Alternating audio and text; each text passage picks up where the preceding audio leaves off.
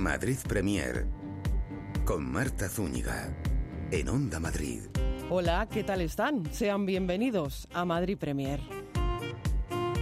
En la edición de hoy muchas propuestas para que si gustan anoten en sus agendas. Hablaremos de las bicicletas son para el verano en el Fernán Gómez, de Zombie Figurante en Microteatro por Dinero. Estaremos en la Villa de Olmedo con su Festival de Teatro Clásico. Conoceremos también la Escuela Internacional de Teatro Arturo Bernal y charlaremos con Albahaca Martín de Tierra Editorial. Sincronicemos agendas, esto es Madrid Premier.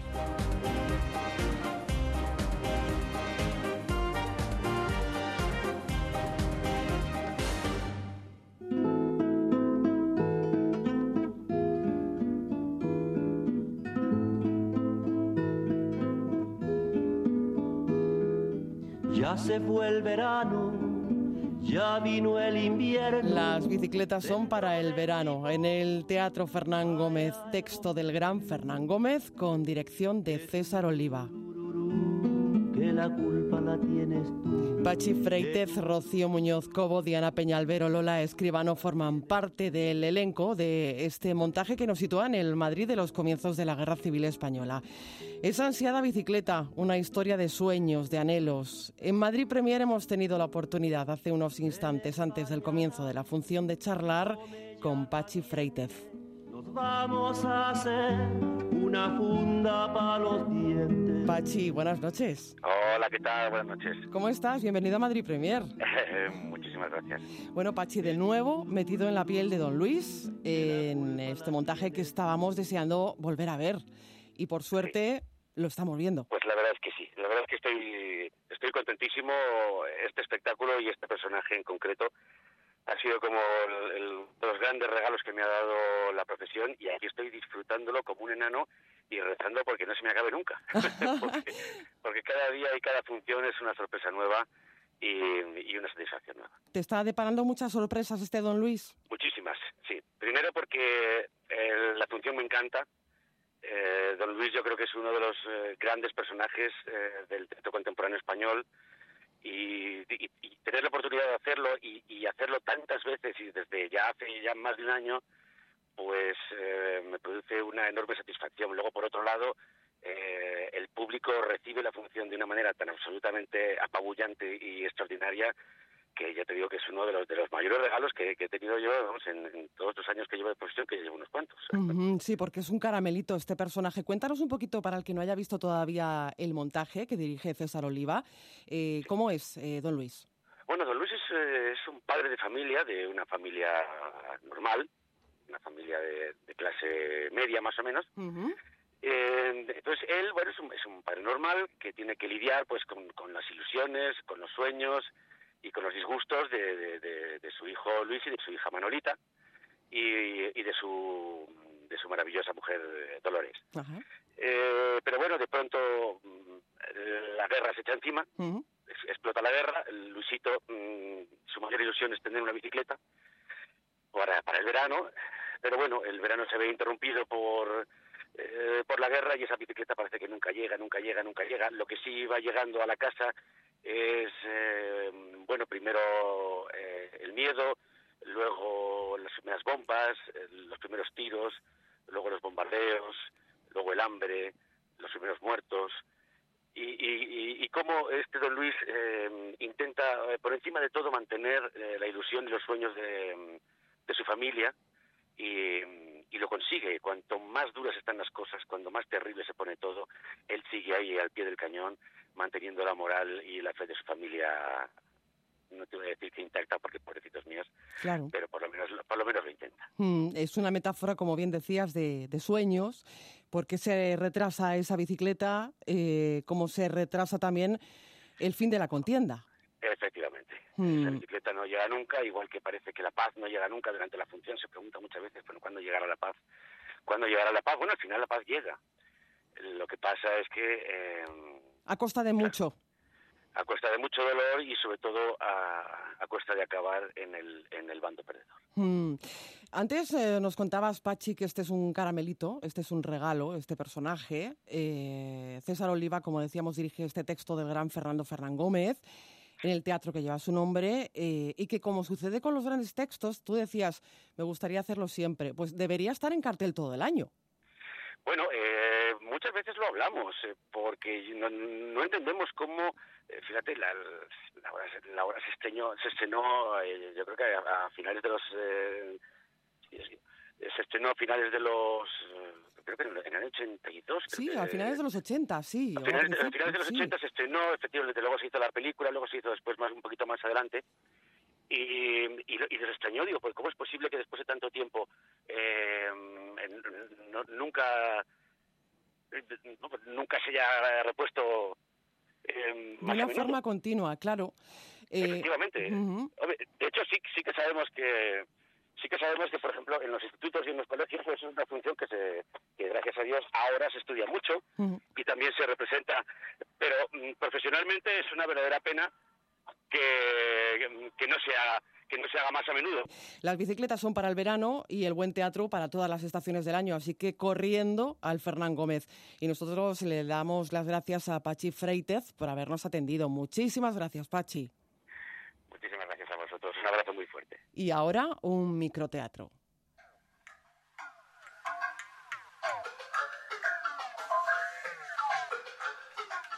En microteatro por dinero. No se pierdan. Zombie figurante.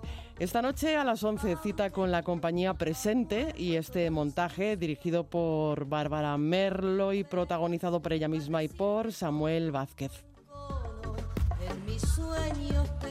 La compañía tiene entre manos varios proyectos. Este, Zombie Figurante, es uno de ellos, pero también el interesantísimo Loca, cuya música están escuchando. Vamos a charlar con ellos porque sus propuestas son muy, muy sugerentes. Aunque tú has muerto todas mis ilusiones.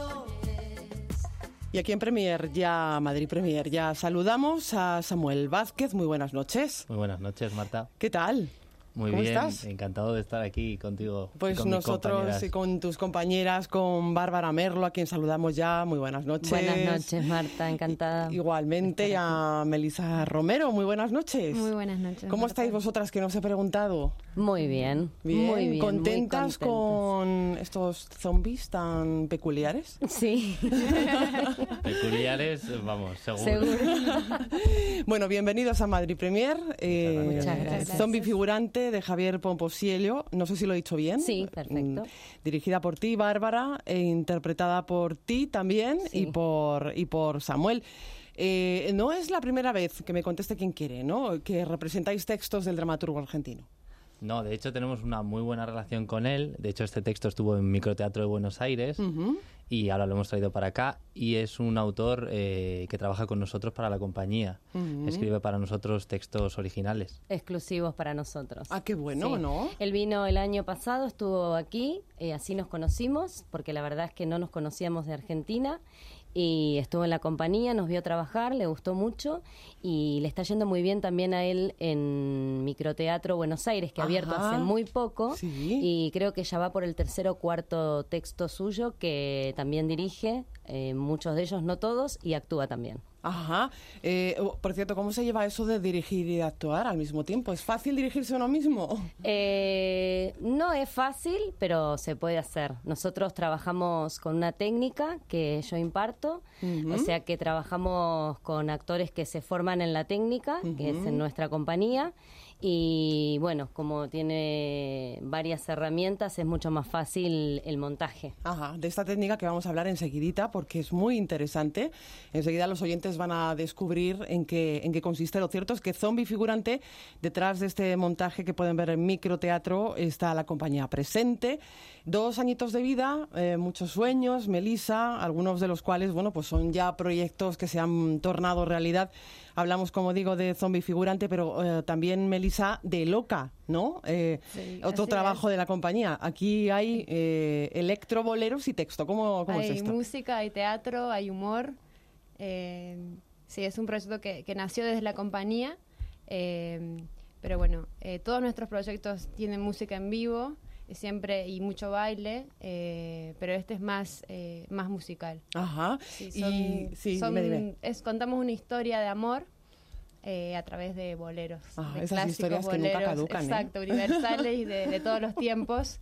Pero bueno, están eh, tienen una vuelta, una Sí. pequeña vuelta. Una vuelta feminista, Ajá.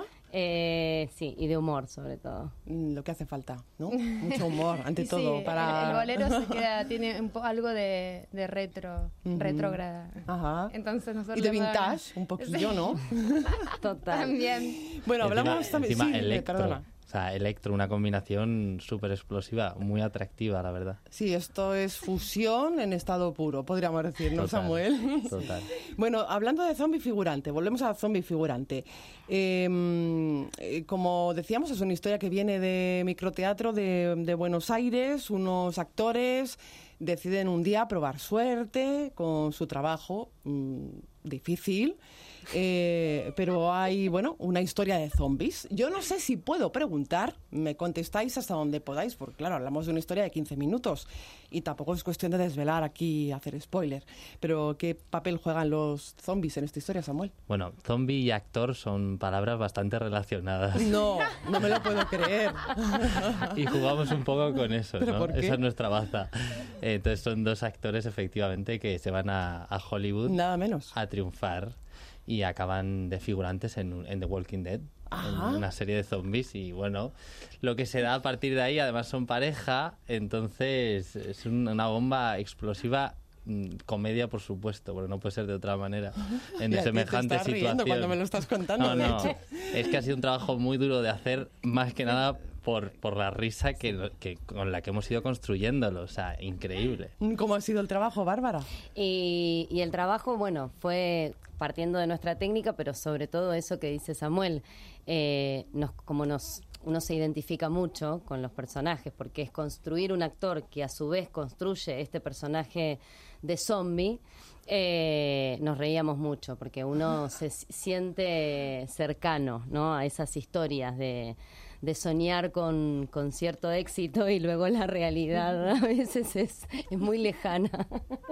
¿Es, es tan lejana, Melissa, la, la realidad? ¿Tú crees que si va un actor a, a ver esta, esta función que se representa en Microteatro Vale. por dinero jueves y viernes, a partir de las 11 de la noche, se va a sentir Yo identificado? creo que sí, me la va a sen- se va a sentir muy, muy cerca de, de estas dos personas. Claro, porque- Va a sentir entre... A mí, por lo menos, lo que me produce es eh, mucha risa, y pero ta- también mucha ternura. Mm, Porque, mm, claro, yo cuando me decías, están muy relacionados los zombies con los actores, ¿también son seres que deambulan los actores?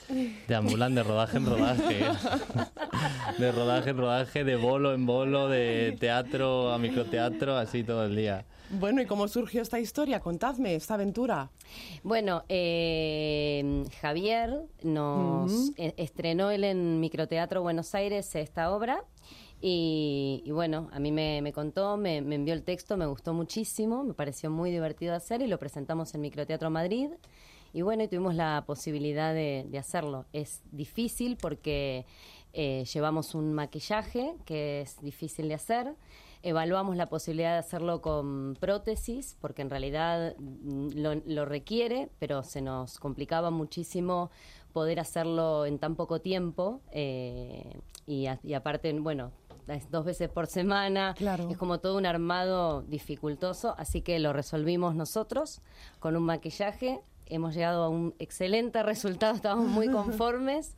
Eh, y bueno, y ahí empezamos a, a ensayar y fue muy, muy divertido el proceso.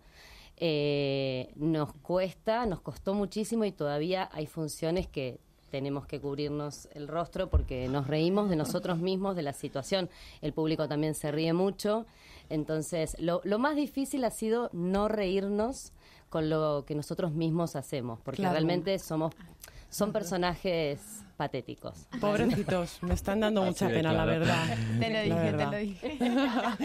es, podríamos decir que es metateatro, ¿no? Un poco Es- teatro es dentro del metateatro. teatro. Y lo has, dicho, lo has dicho tú de los actores. O sea, es una obra muy para actores. Muy para actores. Se lo van a pasar. Precisamente los actores son los que mejor se lo pasan porque hay muchos chistes internos, ¿no? De la Claro. profesión y de la formación y de de este día a día que vivimos los actores. Pero vamos a entender la jerga, ¿no? Los que no seamos actores. Sí, por Sí. supuesto. Ah, bueno. Más que nada porque hay un hay una historia principal que es de amor entre ellos. Entonces eso es universal, seas actor, no actor, tengas algo de relación con este mundillo. También es universal querer ir a Hollywood, ¿eh? To- No, muy universal, de hecho, muy universal. Bueno, vamos a hablar de los personajes. ¿Cómo, cómo es el tuyo, Bárbara? Bueno, mi personaje se llama Cecilia eh, y ella, bueno, cree que, que tiene una muy buena formación, que va a llegar muy, muy lejos. Eh, ella cree que esta es una gran posibilidad de acceder a personajes más complejos, con más continuidad. Y, y bueno, intenta comunicarse con el director, que es- está presente también apar- eh, en una voz en off, eh, bueno, que- y esto dispara los celos de Sergio, que es el Samuel. personaje de él, sí. Ajá. ¿Y cómo es Sergio? Sergio- Aparte de celoso. Sergio Campolongo es mi personaje, porque el apellido es fascinante y se escucha también durante la obra varias veces. Eh, Sergio es eh, verdaderamente entrañable, Sí. la verdad. Eh, él ha seguido a su chica al sueño americano y se ve en, una situación que para él no es nada atractiva, mm, partiendo de que el director quiere, para él quiere tontear con su chica y va a saco por su chica. Entonces es como, mm, no, estamos de figurantes y además quiere tontear con mi chica y mm, está haciéndola un favor, digamos, poniéndola más adelante que a mí. Vaya.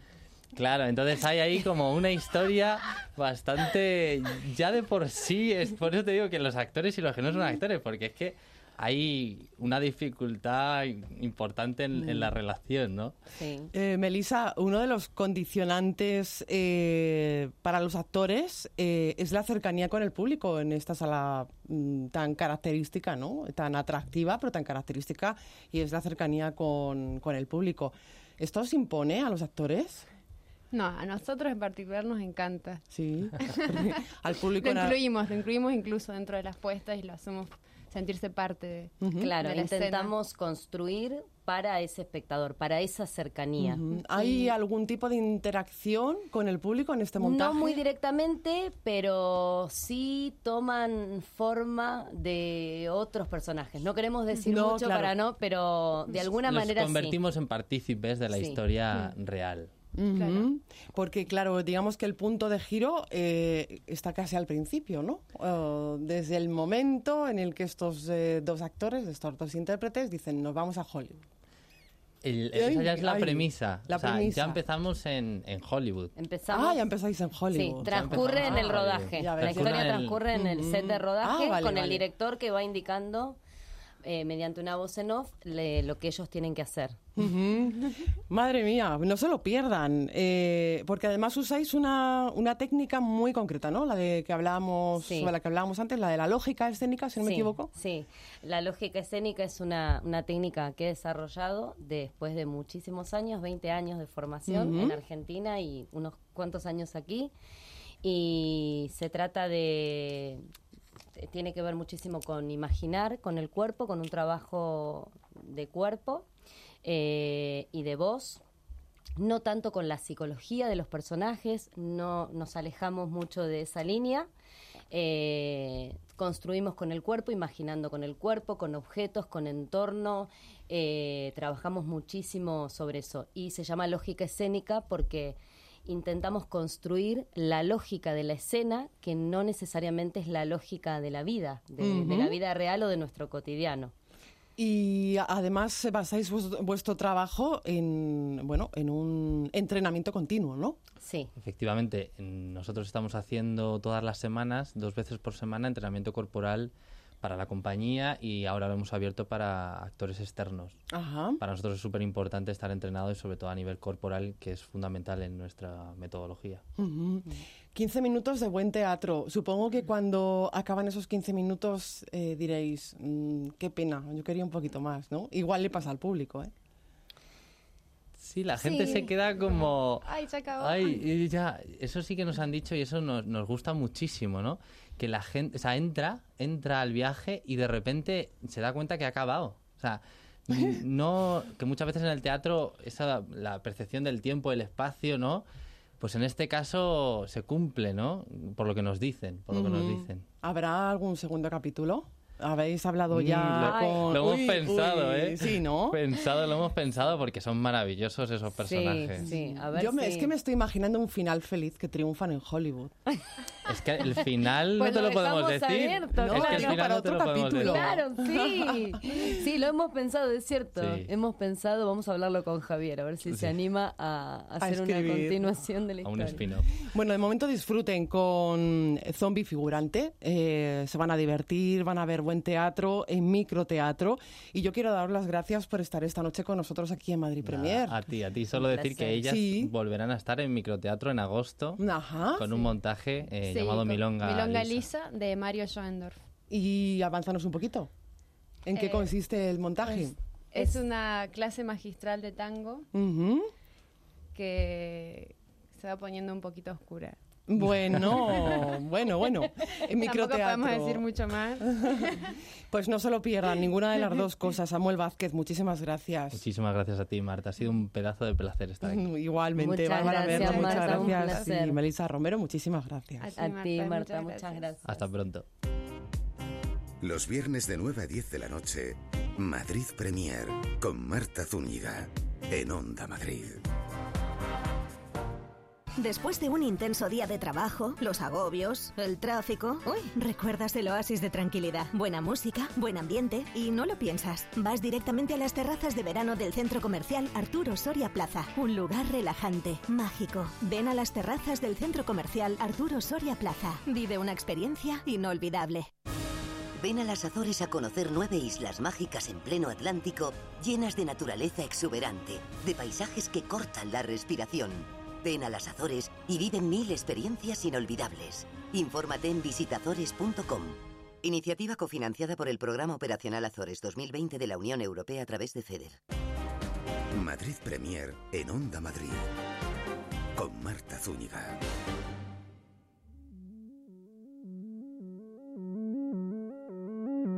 ¿Qué les parece si nos trasladamos ahora a la Villa de Olmedo, en Valladolid? Bueno, pues allí desde hoy se desarrolla el Festival de Teatro Clásico que codirige Benjamín Sevilla. Una cita imprescindible para los amantes del teatro que este año ofrece una selecta degustación de piezas clásicas. Algunas de ellas son estrenos absolutos. Buenas noches, Benjamín. Hola, muy buenas noches. Bienvenido a Madrid Premier. ¿Cómo estás? ¿Cómo te encuentras? Pues un poquito nervioso porque Nervioso. horas inauguramos. Sí, sí, sí, sí. Hoy nos vamos a la Villa de Olmedo, ya se lo decíamos al comienzo del programa, porque empieza ya el Festival de Teatro Clásico en la Villa del Caballero y ya van 13 ediciones, Benjamín. Sí, la decimotercera. Y bueno, gracias a que el público ha apoyado las otras 12 anteriores. O sea que Claro. fundamentalmente es por el apoyo del público por lo que se hace el festival. Es a quien se dedica cada una de las actuaciones programadas durante estos 10 días de espectáculo. Por ejemplo, esta noche que ya no nos queda nada, eh, para los que ya se están desplazando hacia allí o ya se encuentran en la Villa de Olmedo, eh, ¿con, qué, ¿con qué plato vais a abrir boca? Pues hablemos con un estreno, el estreno absoluto de Las Mujeres Sabias de, de Molière, una comedia ballet muy divertida, En el que bueno los personajes se burlan y se ríen pues lo que defenderíamos hoy de las apariencias de, de todo eso que hay en torno a lo que sería lo deseable de la burguesía y que luego en realidad bueno pues es todo falso y todo mentira. Una comedia ballet que en realidad es hoy traducido a nuestro lenguaje sería como un musical. Ajá. o sea para pasarlo bien y utilizando el texto también propio de, de Molière en esta obra escrito de las mujeres sabias. Ujú, Lo cierto es que este festival es una cita imprescindible para los amantes del teatro y si hablamos en cifras, este año, bueno, pues viene con una docena de, de selectas piezas, dos de ellas son estrenos absolutos, ¿verdad? Uno de ellos es el que nos has comentado. Sí, y el siguiente es el próximo viernes. Los viernes nos ponemos de estreno. Sí. El viernes eh, siguiente, el viernes 20, aparece la, eh, la gran tragedia, según muchos de los autores eh, y, y estudiosos de- del bardo inglés, que sería Rey Lear, en el que nos habla, bueno, Carmen Gallardo, eh, que es- eh, sería una reina Lear, es la protagonista, la que lleva a escena, eh, bueno, pues ese abandono familiar, ese reparto de la herencia, todo ese tipo de cosas que parecen tan lejanos pero que son tan actuales que es la, la grandeza de todos estos estos clásicos y que aparecen, bueno, pues representado por una compañía que se llama Atalaya, que es Premio Nacional de Teatro y que viene al festival con este nuevo montaje. Eh, hay calidad, hay variedad mucha, eh, tanto de autores eh, como de estilos, épocas y territorios. por ejemplo, el siglo XVI español, representado por Torres Narro. Sí, con la comedia aquilana, una, una, pieza, lo que se dice de teatro italianizante, pero una comedia en la que Ana Zamora, la, la directora, coproducida con la Compañía Nacional de Teatro Clásico, nos trae a, a estos personajes en el que hablan un castellano antiguo, quizás es la más difícil de comprender, el resto las hay en verso y tal, pero esta, por ejemplo, es castellano antiguo y es un poco más complicada, pero realmente es un juguete que ha preparado muy bonito en el que no hay ninguna duda de que al público le, le puede gustar. Y luego el repaso de territorios, como tú bien indicabas, también es un repaso porque están presentes, aparte de los ingleses con el hotel o que hemos dicho, están también presentes eh, pues eh, autores como Goldoni con la comedia, eh, está autores españoles, evidentemente, con El Caballero de Olmedo, como no podía ser de otra forma, en Olmedo, el domingo 15 a cargo de, las manos de Eduardo Vasco, o el infantil, el teatro en familia, más bien el domingo 15 con Y los sueños, sueños son, también a las siete y media de la tarde. Luego el lunes una comedia de capa y espada en el que aparece de fuera vendrá quien de casa nos echará o la comedia de la tía y la sobrina que era más conocida en su época en el que una tía y una sobrina se enamoran los dos de, un mismo personaje. Vaya duelo. Vaya duelo. Sí, pero veremos a ver quién gana, que lo lógico es, eh, porque el personaje es bastante más joven de lo que ella eh, cree y al final, bueno, pues se enamora realmente de la, de la más joven de, de las dos. Luego el miércoles 18 aparece la Compañía Nacional de Teatro Clásico con la voz de nuestros clásicos. Es un recital que pasa por textos clásicos como La vida sueño, El alcalde de Zalamea, El perro del hortelano y que se hace también en el teatro. El 18, el miércoles, aparece El criticón de Baltasar Gracián, una novela adaptada y que se lleva al escenario por una compañía aragonesa que se llama Teatro del Temple y que vamos a poder disfrutar, bueno, pues de esta adaptación de este espectáculo eh, em, con unas cosas muy personales que empiezan vistiéndose en contemporáneo y acaban vistiendo marrocos. Bueno, la verdad es que esta es una función mm, bastante interesante también.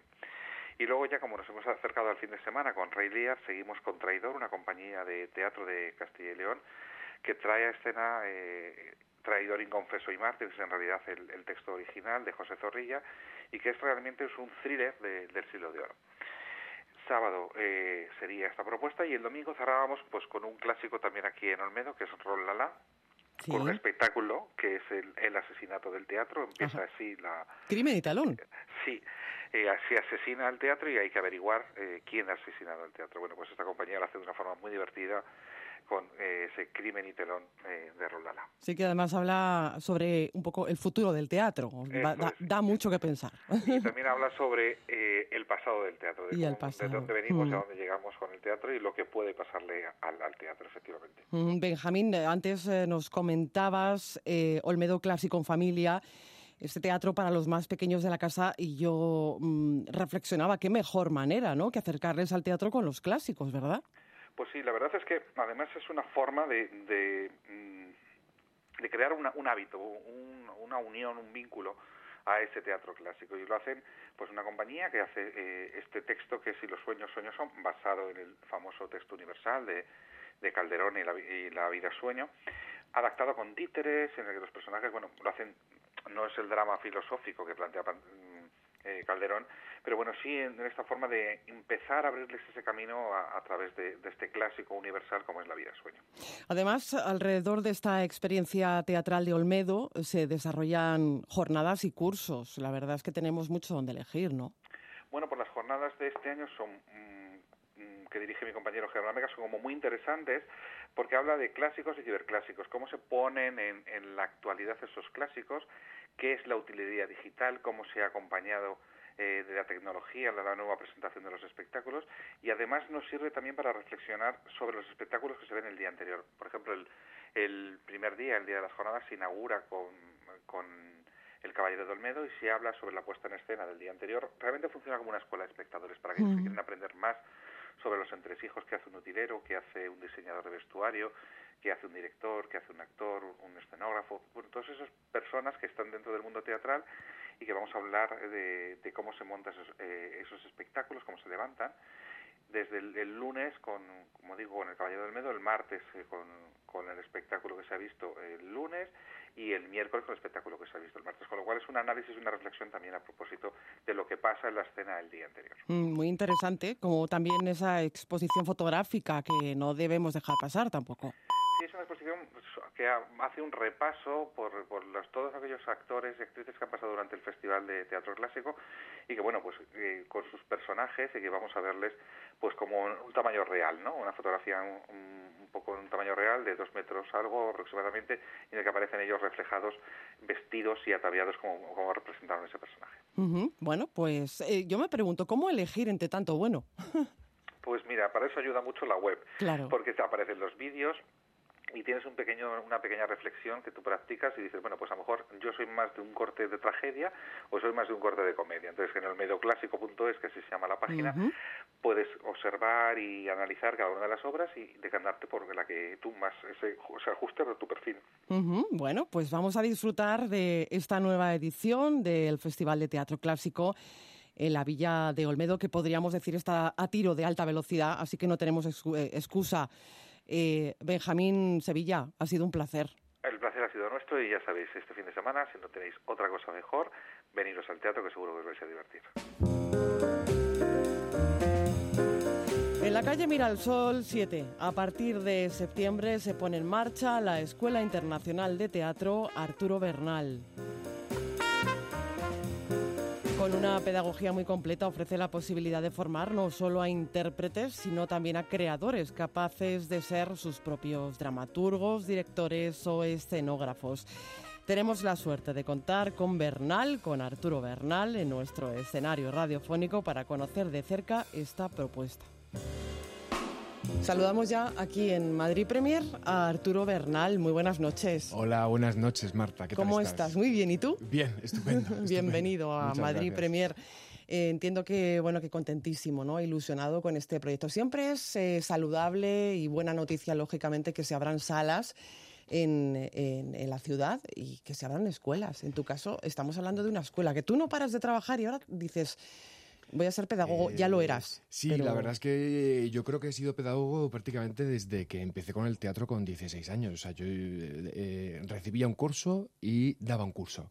Y así he estado toda mi vida, he estado trabajando en muchas escuelas y, finalmente, después de ver un poco cómo funciona, digamos, la formación en Madrid y ver cómo los alumnos tienen ciertas necesidades, eh, me decidí a abrir la mía, aunque, te repito, creo que es una decisión que tomé hace ya 20 años.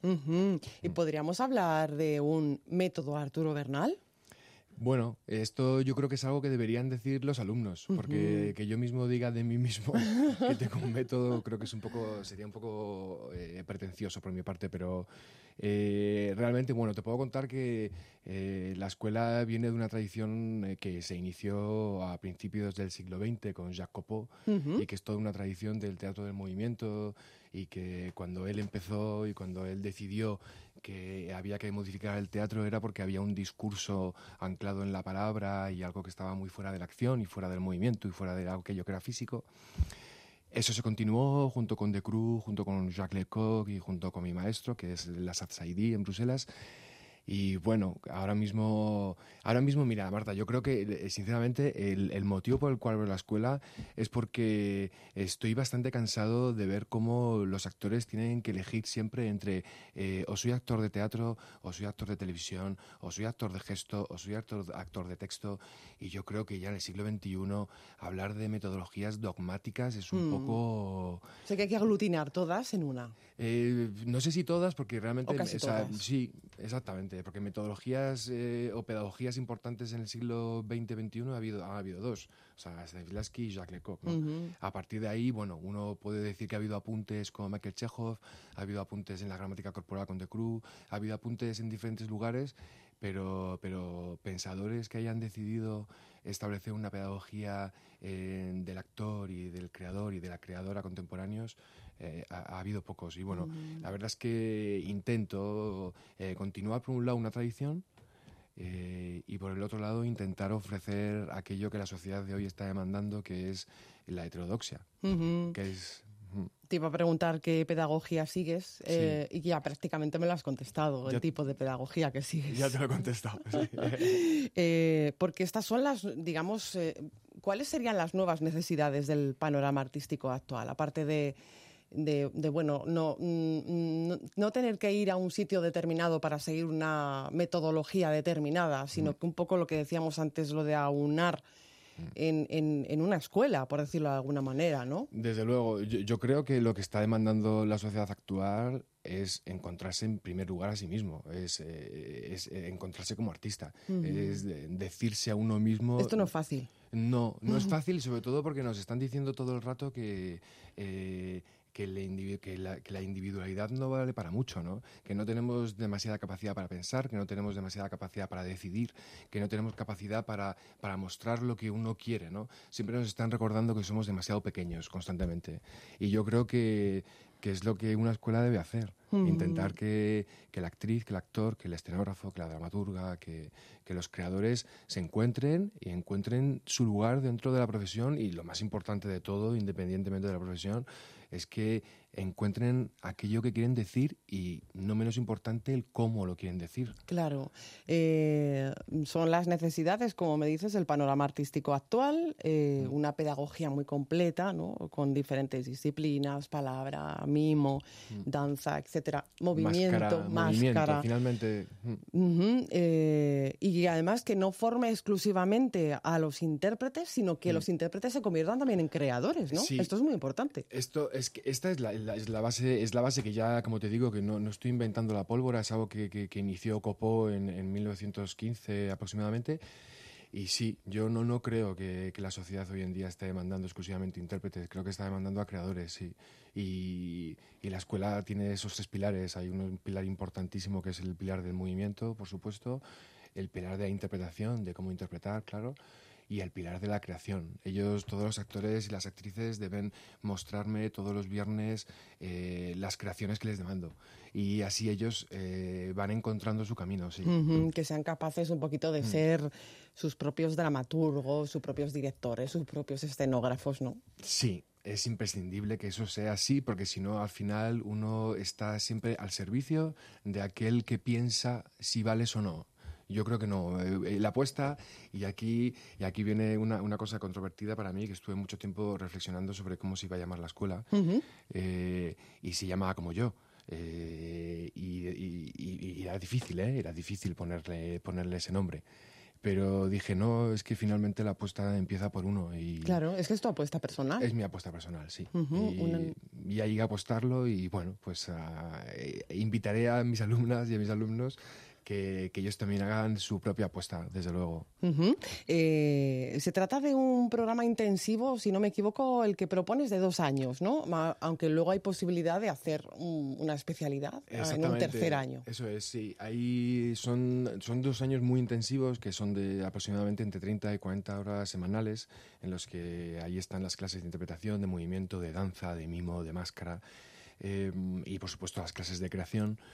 El primer año, sobre todo, es un año en el que uno debe encontrar su instrumento, tanto vocal como, físico, psicofísico, eh, poder construir un vocabulario en el cuerpo a través del cual después uno pueda empezar a conocer los diferentes géneros teatrales, ¿no? El drama, la tragedia, la comedia del arte, el texto, hay que incidir mucho en el texto, hay que incidir mucho en él, hay que llegar sobre todo desde, desde hay que verlo desde aquel lugar en el que uno dice que la palabra es un gesto sonoro, ¿no? Y por eso debe llegar al final, porque, porque primero hay que aprender a mover y después hay que aprender a hablar, ¿no? Como hace un niño.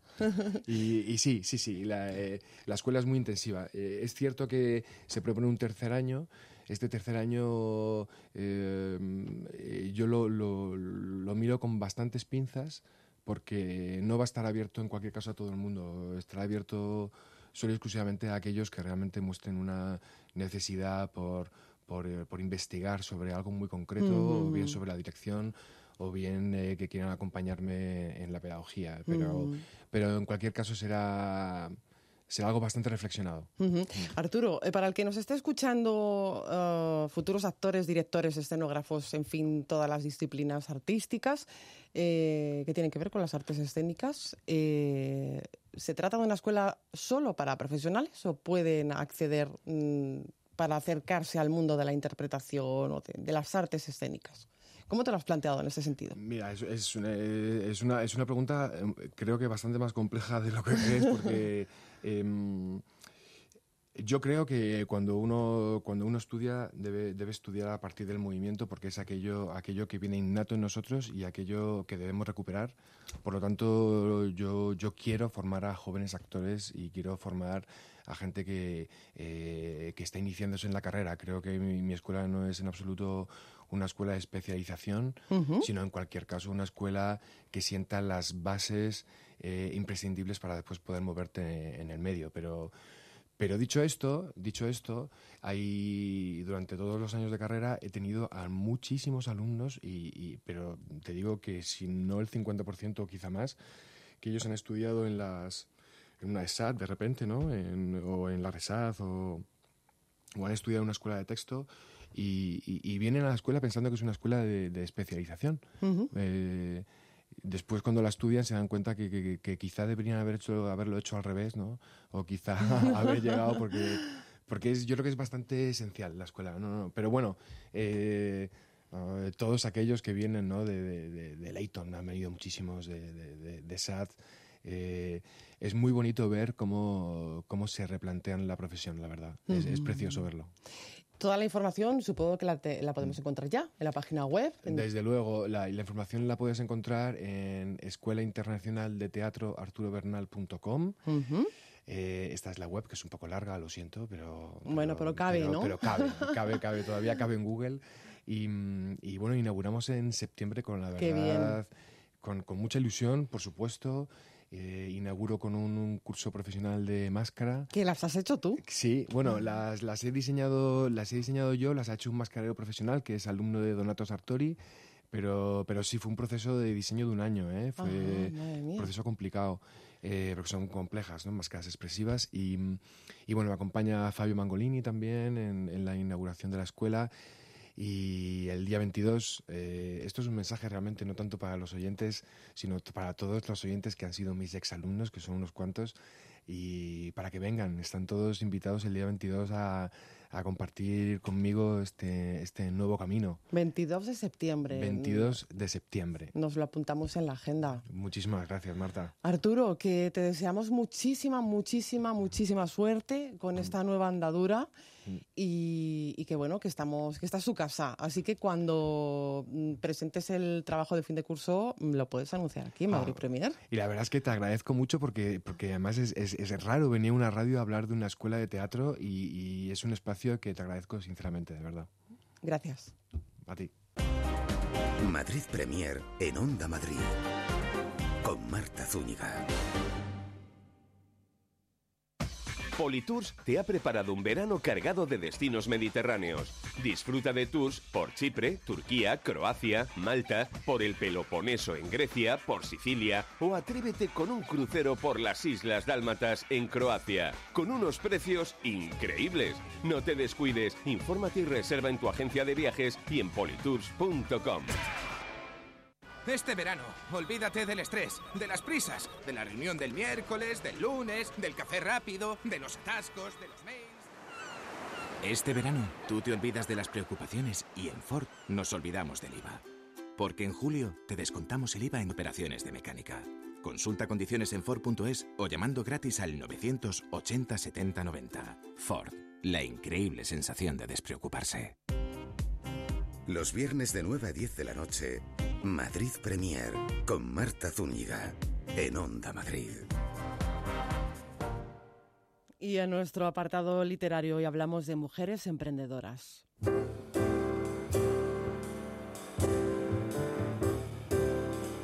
Albahaca Martín forma parte de un sueño hecho realidad, Tierra Editorial, un proyecto alternativo al resto de editoriales que apuesta no solo por autores consolidados, sino que da la oportunidad también a nuevos escritores.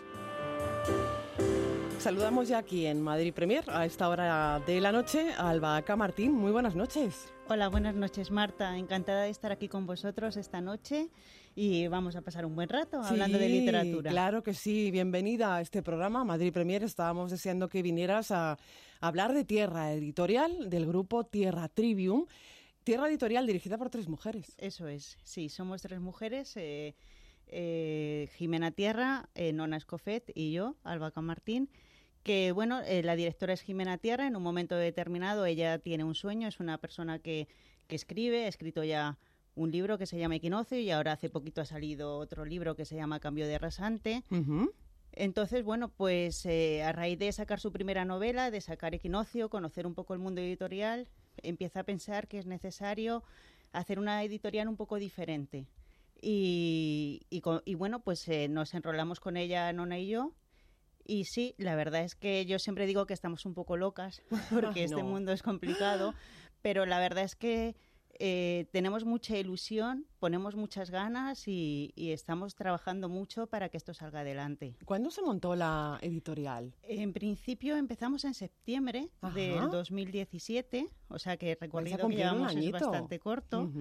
Eh, empezamos, eh, bueno, pues a ver cómo iba surgiendo todo, con, ya te digo, con la idea de de editar sobre todo pues a, esas personas que tienen sus, sus libros guardados que, que, muchas veces pues no se atreven a lo mejor a editarlos o bueno pues sacar esos manuscritos que están bajo bajo llave y darles la posibilidad de que puedan editar efectivamente también dándoles una promoción, porque efectivamente un libro que nace sin promoción va a nacer muerto. Claro. Entonces nuestra idea es no solo eh, sacar un manuscrito y regalárselo a cuatro amigos, sino que si es bueno y merece la pena, ese escritor se pueda dar un poco a conocer y le podamos dar una buena promoción.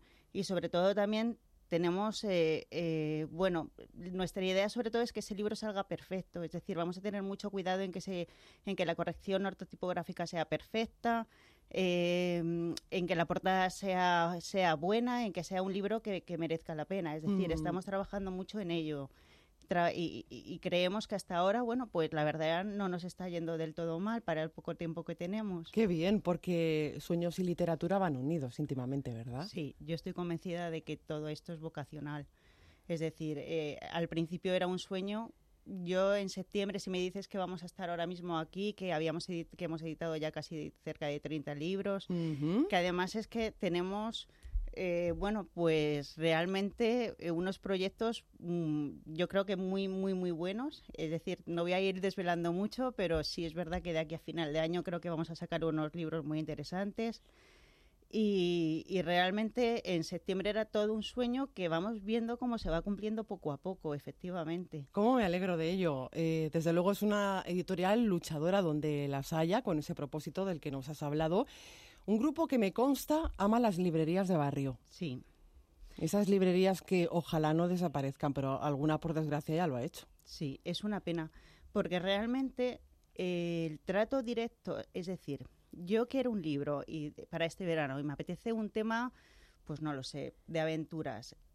Eh, el encanto que tiene ir a una librería de barrio, hablar con un librero que está trabajando todos los días con esos libros, que efectivamente te va a indicar, mira, pues yo creo que según lo que tú me comentas, este libro va a ser perfecto para ti. Tú eso no lo vas a encontrar en un centro grande. Claro. Y, y creo que además, pues es hablando de sueños, yo creo que la mayoría de los libreros, los libreros van un poco unidos también a nosotros, ¿no? Yo creo que la persona que tiene ahora mismo una librería también es un soñador, porque realmente, sí, sí, yo creo que a día de hoy cualquier comercio pequeño es complicado mantenerlo, pero una librería aún más.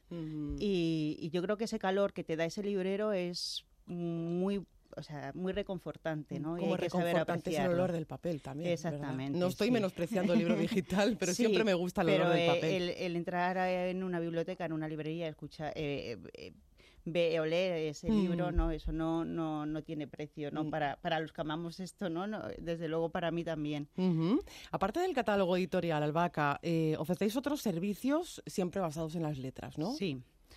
Como estábamos hablando antes, efectivamente hay mucha gente que, bueno, pues que está empezando a escribir o, quiere mejorar su escritura. Entonces se nos ocurrió la idea de hacer la Academia Tierra, donde hacemos talleres. Eh, hasta ahora hemos hecho un taller de, literatura creativa que lo, que lo impartió Rafael Caunedo. Eh, ahora mismo se está impartiendo también otro taller de corrección ortotipográfica porque no ya en vistas a que editen con nosotros, pero yo creo que cualquier escritor que se precie eh, antes de presentar un manuscrito o una editorial debe tener unas nociones eh, de, de, corrección importantes para que esa editorial no le rechace tampoco. Entonces también estamos un poco ahí para ayudar a esa persona que escribe y que quiere mejorar. eh, es complicado también lo de los talleres porque no salen o como a nosotros nos gustaría, es decir, que, que, lo estamos promocionando mucho, nosotros estamos poniendo mucho empeño en ello, pero a veces la respuesta es más negativa mm. que positiva. Para todo aquel oyente que esté interesado en participar en estos talleres, por, hablando sí, de la promoción, sí, sí, lo ¿dónde puede, lo puede consultar? Pues en nuestra página web, que es www.tierraeditorial.com, hay talleres muy interesantes. Eh, hace poquito promocionamos un taller de novela policíaca que además lo iba a impartir un, bueno, pues yo creo que es un, uno de los escritores eh, mejores que tenemos de novela negra, o por decir el mejor, que es Juan Ramón Viedma. Y, bueno, pues ya te digo que por falta de, participación al final nos lo, no lo hemos impartido ahora, pero en un futuro sí pensamos volver otra vez a promocionarlo. También tenemos a Carlos Augusto Casas, que también es profesor de tierra, que ahora mismo es un, bueno, pues un autor muy premiado también por, por su libro. Y, y bueno, inclusive hemos si tenemos previsto también hacer romántica, es decir, estamos abiertas un poco a, hacer cualquier tipo de taller que pueda ser interesante para cualquier persona que quiera mejorar o que esté interesada en un tema. No tiene por qué, porque, por ejemplo, a mí me gusta mucho la novela negra. Ahora mismo no me, no me he posicionado en la idea de, de decir voy a hacer una, una novela, pero sí me resulta interesante conocer más en profundidad esa novela negra, tener la posibilidad de tener una persona que te puede impartir un taller y que tú puedas aprender, yo creo que es muy positivo, ¿no? Uh -huh. Y luego también tenéis ese club de lectura internacional Caleidoscopio. Sí, el club de lectura es mi punto débil. no porque casi siempre haga yo la sesión, pero yo disfruto muchísimo con ello. El club de lectura, en realidad, pues eh, además está muy bien recibido porque los autores se prestan a, a, colaborar con nosotros. Yo hasta ahora no he tenido un no de ningún escritor. Entonces, nosotros lo que ofrecemos es la posibilidad de que tú te leas una novela, eh, contratamos una sala web, es decir, por medio de la web, nosotros vamos a hablar con el escritor y vamos a emplazar a que una serie de, de personas que quieran escuchar a ese escritor puedan preguntarle sobre sus uh -huh. inquietudes acerca de la novela. La idea es que sea, decimos internacional porque queremos que sea, que, o sea, que llegue a todo el mundo. Uh -huh. Es decir, hubo un clip que incluso hubo una persona de México que a mí me hizo mucha ilusión porque dije, se está cumpliendo el objetivo de click, es decir, que, que la novela de, de tal escritor sea eh, llegue a, tal, a, a, todo el mundo y que nosotros hagamos que llegue a todo el mundo, ¿no? Y, y yo siempre que leo, siempre tengo dudas o siempre me surgen inquietudes y siempre digo, pues si tuviera aquí a, a, este escritor me encantaría preguntarle esto, o por qué en su claro. momento hace este final, o por qué, o, o cómo escribe. Y, y realmente, pues, eh, tener la suerte de poder hablar con ellos, que ellos te lo cuenten. Y ya te digo que hasta ahora la verdad es que mm, todos los escritores que hemos que les hemos pedido que uh -huh, colaboren con nosotros sí. son han sido encantadores y nos han dado muchísimas claves sobre su sobre sus novelas pues ha estado por ejemplo Juan Jacinto Muñoz Rengel que a mí me parece que fue un clip precioso uh -huh. me parece un escritor muy bueno eh, también estuvo Juan Ramón Viedma Rafael Caunedo eh, Luego también hacemos, a, por ejemplo, pues escritores nuestros, Abelina Chinchilla, que también ahora es escritora nuestra. Y, y, yo creo que Click es una maravilla. Además lo hacemos gratuito precisamente para que, para que no haya barreras y pueda llegar efectivamente a todo el mundo, que es al final lo que queremos es que la literatura llegue a todos los rincones. ¿no? Claro. Hablando de, mm, del catálogo, insistís bastante en difundir los valores sociales, en fomentar el diálogo dando preferencia a libros con mensaje. La editorial además eh, da mucha importancia a la novela negra como arma de denuncia social, ¿no? A la poesía sí. y tampoco nos podemos olvidar de la literatura infantil, infantil y juvenil. Sí, efectivamente. Eh, la, es decir, nosotros nacemos con un mensaje y siempre tenemos una cierta sensibilidad por la función social, efectivamente. Aparte de eso, yo creo que hemos tenido la suerte de precisamente por eso atraer a, a escritores pues que querían hacer algún tipo de denuncia social o, que por circunstancias ellos habían en, bueno, por ejemplo, David Puigbo es un, es un escritor, es un poeta, pues que se vio inmerso en el mundo de, las drogas y de alguna manera su desahogo para salir de aquello es escribir esos poemas ¿no? que nosotros hemos publicado. Eh, dar salida a ese libro conlleva muchas cosas, porque no solamente contar la historia de él, sino hacer una prevención para que para evitar, para evitar efectivamente que muchas personas que efectivamente puedan estar valorando meterse en ese mundo o estén un poco enganchados vean cómo puede ser ese final, porque además el libro es bastante duro. Eh, ¿Qué hemos hecho? Pues intentar promocionarlo, pues efectivamente en centros, en institutos, en sitios donde pueda llegar ese mensaje que es lo que él quiere hacer, dando prioridad, perdona, a esa, eh, a esa función social que al final nosotros queremos, ¿no? Que, el libro tenga un mensaje. Todo libro que tenga un mensaje va a ser bien recibido por nosotros. También hubo un libro que denunciaba, bueno, pues lo que era la violencia de género, efectivamente. y la novela negra, yo creo que a día de hoy lo importante de la novela negra es efectivamente eso, ver la denuncia social que hay detrás de esa novela negra, ¿no? Mm. No es la típica novela policíaca que me va a contar que un detective descubre que asesinato ha sido mm. tal, sino que la novela negra en sí es eh, marcarnos un mundo, una historia donde se está denunciando algo, ¿no? Y ya por último, una lectura recomendada, ya sé que es muy difícil escoger, pero de la editorial, ¿qué libro nos recomiendas para este verano, por ejemplo? A ver, yo recomendaría todos. por eso te decía que yo recomendaría todos porque para mí son todos maravillosos y no me puedo quedar con ninguno. A ver, eh, pero si Mm, si ya indago, yo, por ejemplo, eh, más que nada porque yo también he estado muy cerca de esa edición, Perro Inmundo es un libro de Antonio Florido, que es un escritor andaluz, que yo he aprendido mucho de él y el libro me ha parecido... El libro es un libro de conceptos donde se está mandando mensajes también. Creo que está muy bien escrito y es un libro que yo recomendaría leer, sobre todo porque te va a hacer reflexionar sobre el mundo de la tecnología, los móviles, el enganche que todos tenemos hacia ello. También estaba muy cerca de, la edición del Mago de las Palabras Olvidadas, que es de Alberto Blanco Rubio, que es un escritor salmantino, que ya habla, ese libro pues es bonito, es un libro que donde, donde el escritor se ve claramente que ama la literatura y lo plasma, ¿no? Entonces es un libro que te va a llegar, sobre todo porque, bueno, pues te lleva a la época, te, te, mete un poco pues a Cervantes, te mete ciertas, te mete la Celestina en una historia va compaginando historias y, es un libro muy bonito, ¿no? Y, no sé, sobre todo, bueno, pues tengo que recomendar también el libro de Cambio de Rasante de nuestra directora de Jimena Tierra, como no, voy, no la puedo dejar a ella atrás. Creo que es un libro que está muy bien escrito y que lo que estamos hablando manda un mensaje, manda un mensaje de, bueno, pues todos los experimentos científicos que se hacen a día de hoy, está, tiene una investigación muy importante hecha por ello, por ella y, creo que, es una buena novela que leer para este verano. Bueno, pues ya tenemos trabajo, ¿eh? Sí, eh, además... Y si, quieren seguir eligiendo, pues eh, en tierraeditorial.com. Sí, en la, en la editorial, efectivamente, en, en la página web eh, van, a poder, van a ver el catálogo y lo van a poder ver.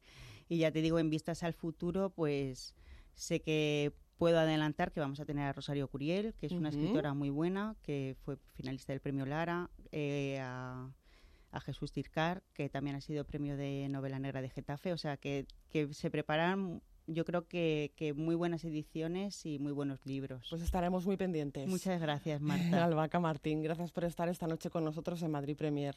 Muchísimas gracias a vosotros por darnos esta oportunidad, porque para nosotros, las editoriales pequeños, esto es un sueño. Que, que estemos aquí en, en Onda Madrid, para mí es un sueño. Muchísimas gracias a vosotros. A vosotros.